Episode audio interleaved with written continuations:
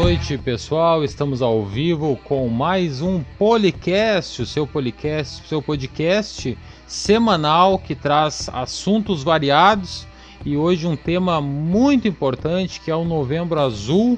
Estamos aqui com o Eduardo Bischoff, lembrando que essa live está sendo transmitida pelo Facebook do Dr. Eduardo Bischoff, meu Facebook, e depois ela continua nas demais redes sociais do Policast, onde você encontra todas lá no Policast Oficial. Então você vai no Instagram, no Twitter, no YouTube e digita Policast Oficial, que é as nossas redes sociais, e você vai encontrar lá esse programa completo daqui a pouco, ainda hoje, e também alguns cortes de alguns é, pontos especiais que nós vamos estar é, trazendo aqui hoje desse tema que é tão importante.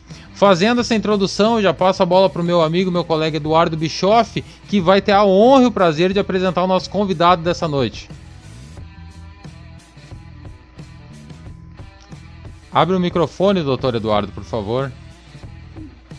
Agora. Pronto, meu. Estamos começando ainda, né? Tu vai aprender. Esse fone está só saindo do meu ouvido aqui. Boa tarde, boa noite para todo mundo. Boa tarde, boa noite para ti, Diego. A gente tem um prazer imenso de. Né, a gente criou o podcast, o professor André eh, e quem está ao vivo conosco, uma ideia de algumas semanas atrás, tivemos o episódio zero, duas semanas, quando a gente explicou o projeto, que é, que é basicamente eh, duas pessoas de, de cenários totalmente distintos, mas amigos, e que, e que pensam muita coisa parecida. Eu que sou médico, residente de oncologia, e, e, também vereador até o final desse ano na cidade da Barra do Ribeiro, e o Diego, que, que é formado em marketing uh, e também trabalha com comunicação, uh, fotografia, e, e, também é da Igreja Assembleia de Deus, pastor. A gente criou isso, esse podcast, justamente para falar de temas diversos, né? Episódio zero a gente explicou o que era, episódio um a gente teve a honra de entrevistar o nosso prefeito eleito, prefeito Jair, que é o chefe do Diego, né? E agora, uhum, no é. episódio 2, temos a honra de, de apresentar, para falar de um tema importantíssimo, na finaleira do Novembro Azul, com o estado todo vermelho agora, né? Vermelho pelo Covid, mas não pelo Inter, né? Temos três gremistas aqui na live. Uh, a honra de ter o meu chefe, né, conosco, doutor André, muito obrigado pela presença. Eu sei da dificuldade que foi para ti encaixar na tua agenda para participar conosco e sei do teu engajamento gigantesco a vida inteira na causa é, do Novembro Azul, que é oncologista, médico formado pela PUC, medicina interna pela, pela Santa Casa, oncologista pela PUC e depois passou alguns anos lá na Dana Farber, sendo até hoje um pesquisador ligado ao Dana-Farber, que é o Hospital do Câncer é ligado à, à Universidade de Harvard. Então, uma pessoa extremamente renomada, citada em alguns livros aí, né, apesar de jovem, uh, tem lindos casos que, ela, já passaram por suas mãos, tenho prazer de, de, de, me ensinar diariamente, são meus orientadores. É um prazer imenso estar contigo hoje. A gente agradece em nome do podcast, em nome do Diego, meu e todo mundo que está conosco ao vivo. Tem bastante gente já no Facebook assistindo. Então, muito obrigado pela presença e queria de imediato, então, te convidar. Né? Nós temos um tempo curto, sabemos da dificuldade, né? Para falar nas tuas palavras, no, que tu sente, né? De tantos anos já na, na, na, na no trabalho com a oncologia, especialmente urológica, é, o que tu sente que representa é, o Novembro Azul? Boa noite a todos, boa tarde, boa noite, Eduardo, Diego, é um grande prazer para mim estar aqui. É, parabéns pela iniciativa. Eu acho que essa é um grande, uma grande oportunidade, um espaço para trazer temas importantes e, e que bom que vocês estão explorando né, a questão do Novembro Azul, porque certamente a gente precisa é, divulgar é, essa causa. Uh, Para mim, o Novembro Azul Eduardo, ele é muito mais do que geralmente as pessoas pensam que é, na verdade, questões relacionadas à prevenção do câncer de próstata, ou fazer o exame de toque retal, ou fazer o PSA. O Novembro Azul é um mês que, de alguma forma, alerta para todas as doenças que acometem os homens. E isso, para mim, tem uma importância muito grande. Uh, isso não se restringe ao câncer de próstata. A gente sabe que isso é muito utilizado e esse é talvez o emblema né, dessa, dessa campanha, é porque de fato o câncer de próstata é o câncer mais comum nos homens, né, e é de fato uma doença muito, muito prevalente.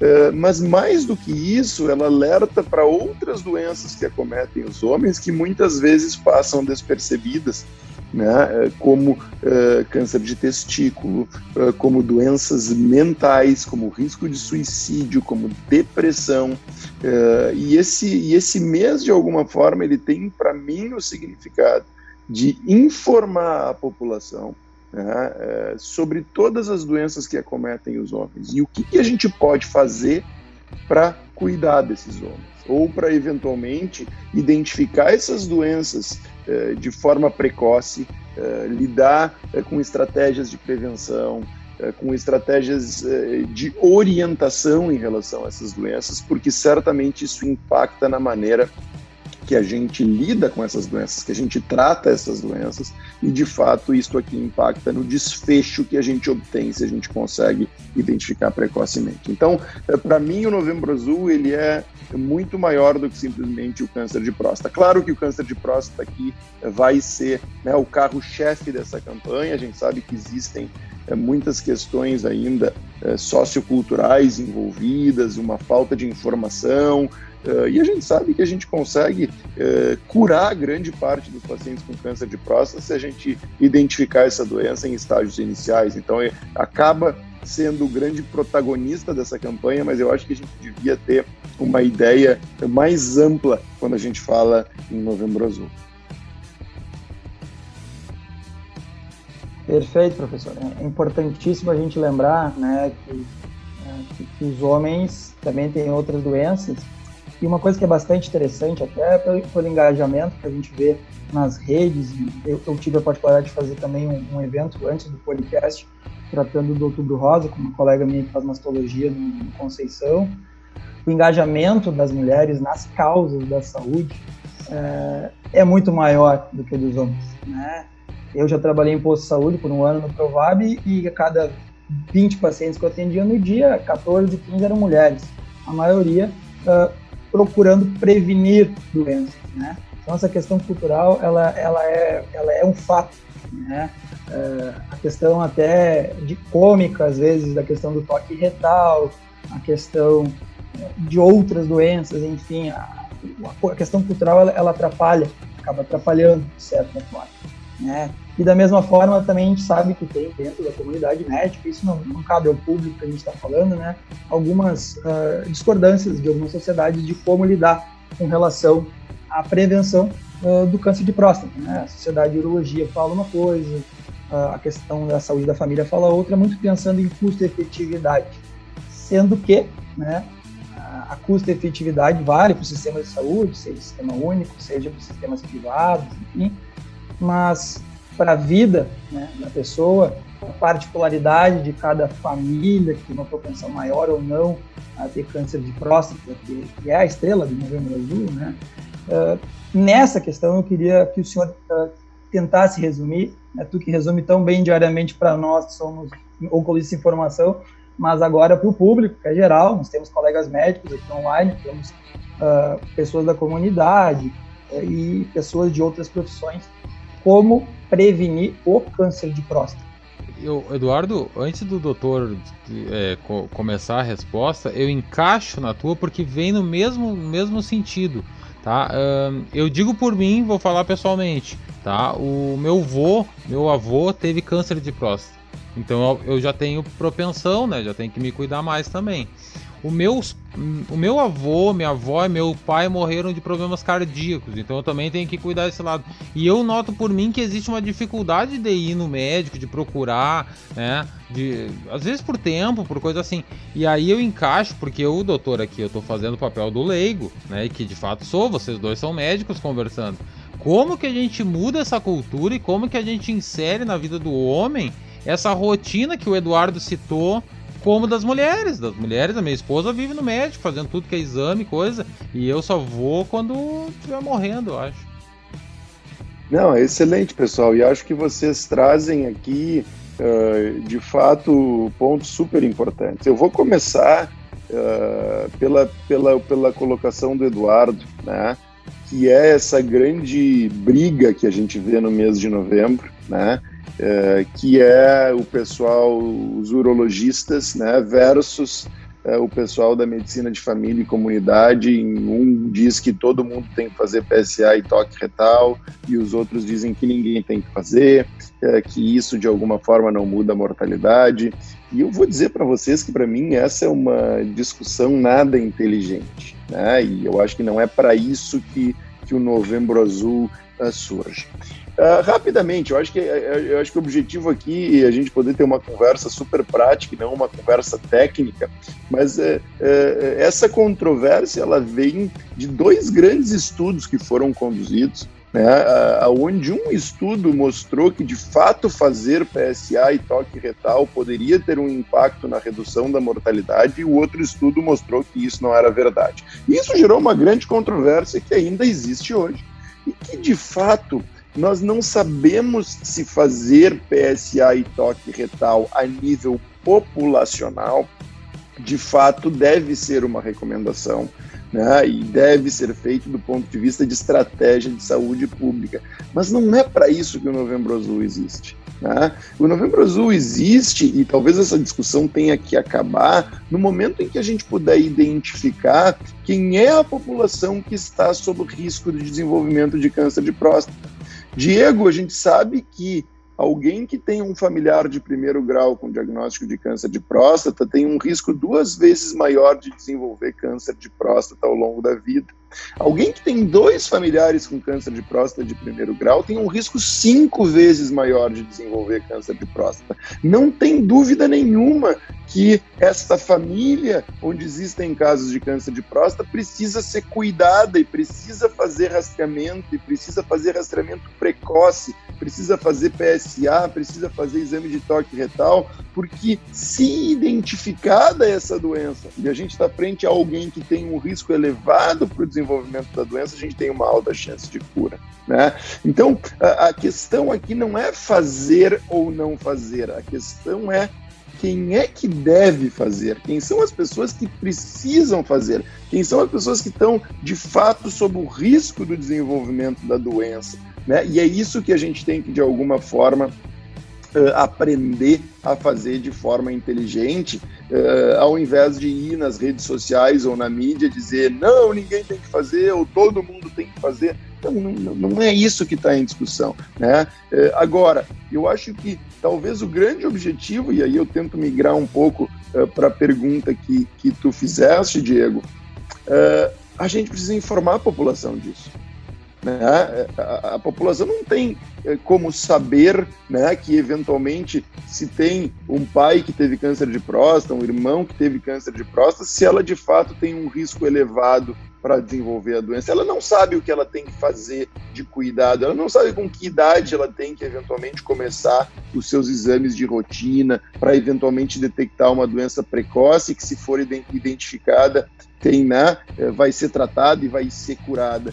E, e esse talvez seja o grande objetivo eh, da campanha Novembro Azul, trazer informação e trazer essas informações que a gente está discutindo aqui. Tá? A gente está esperando para o ano de 2020, pessoal, 70 mil novos casos de câncer de próstata por ano. Isso é muito elevado. Para vocês terem uma ideia, o segundo câncer mais comum gira em torno de 18 mil casos por ano em homens, que é o câncer de pulmão. Ou seja, a gente está falando de uma doença muito prevalente. E a população precisa saber disso. E a, e a população precisa saber eh, que existem algumas situações específicas que determinam esse aumento de risco. Né? Algumas eh, alterações, eh, não só o, o, fato de ter alguém com diagnóstico de câncer de próstata na família, mas outras condições que eventualmente podem atentar para um risco aumentado naquela família. Então, eh, talvez a campanha aqui ela tenha o intuito de informar os homens que eles precisam discutir com o seu médico se eles devem ou não fazer o exame. Né? É que essa discussão precisa acontecer. Então, assim, ele, ele não tem que ir no médico fazer o exame de toque retal ou fazer o PSA porque a gente está no mês de novembro. Mas ele precisa sentar na frente do seu médico, se despedir de determinados preconceitos e olhar para essa situação de uma forma cuidadosa, né? sem brigas de classe, né? e discutir assim: olha, né? Precisa ou não fazer uh, um rastreamento para o câncer de próstata? Quais são as doenças que acometem os homens e como eventualmente eu deveria né, lidar com isso? Então, para mim, esse é o peso da discussão, né? muito mais do que simplesmente a gente entrar nessa briga, que é uma briga absolutamente boba né? e sem nenhum fundamento. Né? Eu acho que, que de alguma forma desvirtua e acaba, e acaba tirando o grande valor que essa campanha tem, né? que é a gente levar informação. As pessoas não sabem o que é câncer de próstata. Né? Elas não sabem o que, que precisa fazer eh, para eh, prevenir um câncer de próstata. Elas não sabem quando elas têm que fazer, o que, que elas têm que fazer, se elas estão naquele grupo de risco, se não estão. Por exemplo, pessoal, pessoas da raça negra têm um risco maior de ter câncer de próstata e de ter câncer de próstata mais agressivo. Então, existem algumas características que precisam, que precisam nos chamar a atenção e a população não sabe disso. Tá? Então, uh, e eu acho que esse talvez o grande, uh, uh, o grande motivo dessa campanha, né? porque no momento em que a gente tem um mês onde todo mundo perde um tempinho para falar do Novembro Azul, né? E até semana passada eu estava com meu bigode, todo mundo perguntava por que, que eu estava de bigode. Isso é um grande motivo para a gente, de alguma forma, poder falar sobre o assunto. Né? E, e que é o que vocês estão fazendo aqui, que é o que a gente está trocando aqui nesse podcast, né? E que, e que de fato faz diferença quando as pessoas sabem, quando a informação chega, né? É, e isso faz uma diferença brutal é, no cuidado da saúde dos homens. Diego, tu queria falar alguma coisa? Não, não, concordo plenamente com isso. Eu, eu não sabia, por exemplo, desse dado da população negra, por exemplo, tem mais propensão, não, não imaginava, né? Nem, nem passava pela cabeça. Eu, como falei para vocês aqui, tô fazendo, faço papel do leigo, então de fato não sei, né? É, a própria, uma coisa que me chamou a atenção, que o doutor falou assim, falar pro seu médico. Homem tem médico? Eu tenho o Eduardo Bischoff, que é meu amigo, que eu pergunto no mas, mas deveria, mas aqui. deveria, né? De, deveria, deveria, né, Diego? Deveria, então, assim, eu acho que essa, essa talvez seja a mensagem, né? Porque, assim, ó, não necessariamente todo mundo vai ter que fazer o PSA, o exame de, de toque retal anualmente, né? Nem todo mundo vai ter que fazer, né, numa idade mais jovem, uma avaliação cardiovascular completa né? Uh, mas como é que a gente, de alguma forma, vai poder definir esses grupos de risco? Né? E aqui a gente precisa ter pessoas que, de alguma forma, consigam fazer essa avaliação e possam dizer: não, Diego, de fato, considerando a tua história médica, considerando né, aspectos da tua história familiar, de fatores de risco que estão eventualmente envolvidos né, na tua pessoa, eh, tu precisa fazer isso, isso, isso, ou isso aqui não é necessário. Né? Então, é, isso precisa ser feito, isso, e isso é, um, é uma coisa que não pode ser colocada para toda a população de forma igual, isso precisa ser individualizado. Né? E aí eu vou lhe perguntar, uh, e eu acho então, que a equipe forma... médica tem que estar preparada para isso de uma forma prática, no meu caso, vamos dar o meu exemplo, que eu tenho caso na família tal. Qual idade, qual o momento de procurar esse, esse, eh, esse médico, então, para a gente ter essa consulta e tal? Essa pergunta tu tem que fazer para Eduardo, não poderia deixar de. Né? Essa, essa tu tem que saber responder, Eduardo, né? Não, mas ó, agora mim, eu fiquei sem a minha resposta. Não, tem dois Eduardo, médicos, Eduardo, um de cada Eduardo, lado e não tem resposta. O Eduardo chegou a ficar vermelho aqui. Não, eu não vou deixar ele nesses maus mensagens, tô brincando. Não, Diego, assim, ó. Um, obviamente que essa definição ela depende não só disso que tu trouxe aqui e do que tu colocou no grande público, mas de uma série de outras informações que, que a gente deveria obter numa história médica completa. Né? Ah, não tem como é, falar assim então, assim pontualmente. Isso, né? Eu acho assim, eu acho que seria um pouco, né, assim, a gente talvez simplificar demais esse processo e talvez passar uma mensagem errada para o público leigo, tá? Mas eu te diria assim, ó, é, de uma forma geral, Uh, pessoas que eventualmente tenham um risco mais elevado para o desenvolvimento do câncer de próstata devem começar os seus exames de PSA e toque retal a partir dos 50 anos e repetir esses exames anualmente ou bianualmente. Né? Existem recomendações que, que diferem aqui uh, né, um pouco e não, não tem algo que a gente diga assim, é isso, uh, né, e, e, e, e, essa é a forma que deve ser seguida. E o outro ponto é que existem ainda um grupo de pacientes, por exemplo, onde tu tens um familiar que teve um diagnóstico de câncer de próstata muito cedo, numa idade muito jovem, eventualmente esses pacientes precisam começar ainda mais cedo, ainda antes dos 50 anos, né, a fazer a, fazer esse screening, a fazer esse rastreamento. Né? A gente sabe que, que é, o câncer de próstata é uma doença do homem idoso. Né? Quanto mais, é, o, mais velho o homem vai ficando, maior é o risco de desenvolver essa doença. Existem alguns estudos que apontam que acima dos 80 anos, 85% dos homens vão ter câncer de próstata. Né? Uh, e aí entra um ponto, né, eu volto um pouco para a discussão que a gente teve anteriormente, porque uma das justificativas das pessoas que dizem que a gente não precisa fazer rastreamento, ou que a gente não precisaria recomendar fazer o toque retal e o PSA, é que eventualmente a gente estaria tratando doenças que não precisariam ser tratadas, né, e que isso de alguma forma poderia trazer os malefícios de um tratamento não necessário. Né? Entretanto, cada vez mais a gente está aprendendo quem são as pessoas que precisam de tratamento. Então, o fato de eventualmente diagnosticar um câncer de próstata não quer dizer que todos esses pacientes vão ser tratados, né? É que esses pacientes vão fazer uma cirurgia ou um outro tipo de tratamento. Então, é, então isso de alguma forma, né, volta para aquele ponto, né, é que o fato de eventualmente às vezes ter um diagnóstico, de ter um diagnóstico de uma doença muito pouco agressiva, né? Não necessariamente a gente vai tratar esse homem, mas é importante a gente saber isso, né? até para poder tomar uma decisão e eventualmente reduzir o número de pacientes que vai morrer dessa doença. Uma informação importante é que é, a, a, gente observa um aumento na mortalidade de câncer de próstata né, no Brasil, apesar de todos os avanços uh, no desenvolvimento de novas drogas. Então, essa doença mata e mata muito né? A perspectiva é de quase de 18 mil mortes por câncer de próstata né? É, nesse ano de 2020 que passou. Isso é muita gente, ou seja, a gente diagnosticar precocemente e estabelecer tratamentos adequados é fundamental. Perfeito. Perfeito, professor.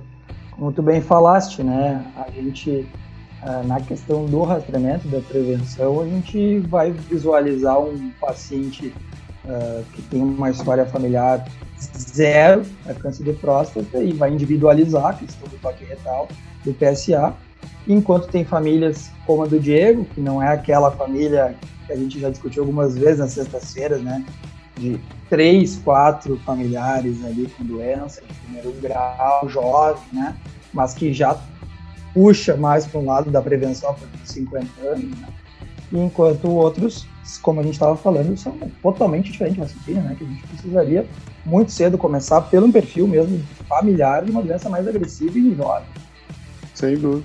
Entrando nesse patamar, professor, para finalizar, que eu sei que o senhor tem, tem compromisso muito importante na sequência, e, é, nos cinco minutos que nos restam, né, eu te lanço um desafio, né?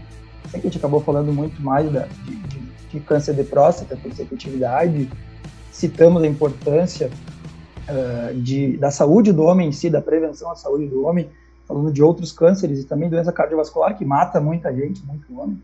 Né? Mas se tu pudesse resumir para o público leigo, para o Diego e para as várias pessoas que estão conosco online, queria uh, agradecer a presença de todos aí, Johnny Cortinaz, Rita Ramos, Gelson Souza, Priscila Carviegas, Viviane Leite, Jezebel Santos, Eliana Ibner, entre outros que não comentaram, mas estão, estão conosco. Como é que tu poderia, com as tuas palavras, resumir os tipos de tratamento do câncer de próstata, sabendo que a gente tem um norte né, do baixo, intermediário, alto risco, na doença uh, mais localizada, entre aspas, e, e o outro norte na questão da doença metastática. Bom, muito bem. Eu vou tentar então tentar resumir eh, as questões relacionadas ao tratamento, eh, tentando não entrar em aspectos muito técnicos. Eh, a primeira, a primeira informação importante em relação ao tratamento é que nem todo câncer de próstata precisa ser tratado. E cada vez mais, quando a gente identifica doenças com um menor potencial de agressividade, o melhor tratamento é não tratar. Não tratar significa, não quer dizer que a gente não vá acompanhar este paciente de perto, né? Eh, então a gente estabelece protocolos que nós chamamos de vigilância ativa, que é um acompanhamento muito próximo uh, né, do homem com esse diagnóstico, uh, para que o tratamento seja estabelecido no momento em que a gente identifica uma doença que de fato precisa de tratamento. Então, essa é uma tendência cada vez maior no mundo uh, em pacientes que têm doença de uma baixa agressividade. Então, esse é um ponto extremamente importante e que ainda é muito pouco utilizado né, no Brasil, uh, principalmente. Uh, quando a gente fala de tratamento e quando a gente identifica uma doença que precisa de fato de um tratamento, e aqui eu faço um parênteses que aproximadamente Uh, se a gente pegar dados, por exemplo, de, de, países desenvolvidos, em torno de 90 a 95% dos pacientes com câncer de próstata, eles têm uma doença localizada na próstata. Né? Eles têm uma doença curável, eles têm uma doença, uma doença que está na próstata. E, de acordo com algumas características dessa doença, quando a gente tem uma doença localizada, a gente tem duas alternativas de tratamento, Eduardo. A gente tem a radioterapia e a gente tem a cirurgia. Né? Existem algumas peculiaridades eh, referentes a cada uma dessas estratégias e a cada uma das características da doença, mas eu te diria, e se eu tivesse que resumir, que essas duas estratégias atingem uma taxa muito semelhante de cura, né? e que a gente, de alguma forma, recomenda uma ou outra, considerando aspectos da doença especificamente uh, e também do paciente né, é, de como aquele tratamento também pode impactar a qualidade de vida do paciente, né, ou trazer riscos de complicações é, para esses pacientes. Uh, entretanto, e aqui eu queria fazer um paralelo, Uh, existem dados de colegas nossos fazendo algumas avaliações de pacientes brasileiros que aproximadamente 30% dos pacientes brasileiros têm doença metastática, ou seja, tem uma doença que já não está mais localizada na próstata, que, já existem outros focos de doença em outras estruturas. E essa é uma situação que nós consideramos incurável, onde a gente precisa de alguma forma tratamentos que possam controlar essa doença. E felizmente no câncer de próstata a gente tem tratamentos uh, que conseguem controlar essa, essa doença de uma forma muito efetiva por muitos anos. Né? E a base do tratamento dessa doença é a redução dos níveis da testosterona. A gente sabe que o câncer de próstata depende de testosterona né, para se desenvolver, para que essa célula possa se proliferar. E no momento em que a gente diminui os níveis do hormônio masculino, essa célula morre. Né? E este é um tratamento extremamente efetivo. Obviamente que existem uma série de efeitos colaterais dessa estratégia que precisam ser muito eh, discutidos antes da instituição eh, desse tratamento, mas esse é um tratamento muito efetivo né? É um tratamento que levou a um prêmio Nobel em medicina lá em 1960, né? por essa descoberta da importância da testosterona, do hormônio masculino, uh, no câncer de próstata em si. Então, a gente tem aqui uh, uma doença né, onde existe uma gama de estratégias uh, de tratamento. Né? Talvez o câncer de próstata seja uma das doenças que mais evoluiu nos, na última década. Nós tivemos oito novas terapias aprovadas, oito novos remédios aprovados para tratamento de câncer de próstata na última década, ou seja, uh, essa é uma doença onde a gente tem muita arma né, para lidar mesmo quando a gente identifica em cenários avançados. Mas essa informação e esse dado de que né, é onde a gente observa que no Brasil a gente tem talvez um, um, um diagnósticos em uma maior proporção em doença avançada, é que a gente volta talvez para o início da nossa conversa do Novembro Azul, de como é importante a gente trazer informação e eventualmente né, não deixar de identificar essa doença em estágios precoces. Perfeito, conseguiu. Cinco minutos. É isso aí. Muito bem, professor. Ótima, ótima colocação. Como diria essa colega Priscila, está tá online conosco também. Exato. Uh, eu queria agradecer também a presença do pessoal da Liga, Liga Feminina de Combate ao Câncer. Né? Mais uma Liga Feminina de Combate ao Câncer. Né? A gente não tem uma Liga masculina de combate ao câncer. A gente vê o engajamento das mulheres nas causas é, das doenças em si, né? a importância da gente promover a cada ano. É, novembro Azul também, já o Outubro, outubro Rosa, que é muito forte, também o Novembro Azul, que, que é importantíssimo de lembrar da saúde do homem, lembrar da saúde do homem. Então, eu sei que o professor tem, tem tarefas pela frente aí, eu queria agradecer muito a, a presença dele, um telefone tocando aqui do meu lado, Obrigado. Agradecer muito a presença de todos, agradecer ao, ao nosso ao meu chefe, né? agora é o meu chefe, antes era o chefe do Diego. Não, colega, colega é melhor. Colega, colega ah, é Eu não tive essa resposta no passado, isso. é, não, não sabe ser chefe só até o final do ano. Eu acho que se não for expulso, tem mais dois anos aí, pelo menos, de chefia até frente. Agradecer muito a presença, professor, e, e essa é a ideia mesmo desse podcast aí é ser mais descolado e tranquilo, uma conversa é, entre amigos, falando sobre coisas importantes, hoje de saúde, outro momento de política. Semana que vem nós vamos falar com, com um empresário de futebol, um ex-jogador de futebol, que é dono de uma, de uma porcentagem do passe do Luan, contando histórias é, do futebol gaúcho brasileiro. Então, essa é a ideia daqui, é um momento de, de descontração, mas falando de coisas importantes, coisas que são que possam trazer uma mensagem positiva para a comunidade em si que está conosco. E essa, essa live ela fica no Facebook meu e do Diego, também vai para o YouTube, para o SoundCloud e a gente também Instagram. tem uma página no, no Instagram, que é, que é, o podcast oficial, em que a gente pega trechos mais importantes da fala e coloca lá. Então, muito obrigado pela presença, professor. Obrigado mesmo. Sei que te virou para conseguir participar. Então, agradecimento em nome do podcast do Diego e meu pela presença tua. Um prazer, pessoal. Uma, uma honra para mim estar aqui. Parabéns pela iniciativa. É, eu acho que é muito bacana poder é, trazer né, de uma forma descontraída, mas também tocar em assuntos né, importantes é, e que fazem a diferença na vida das pessoas. É um super prazer para mim estar aqui. Obrigado pelo convite, uma honra participar e mais uma vez parabéns pelo trabalho de vocês.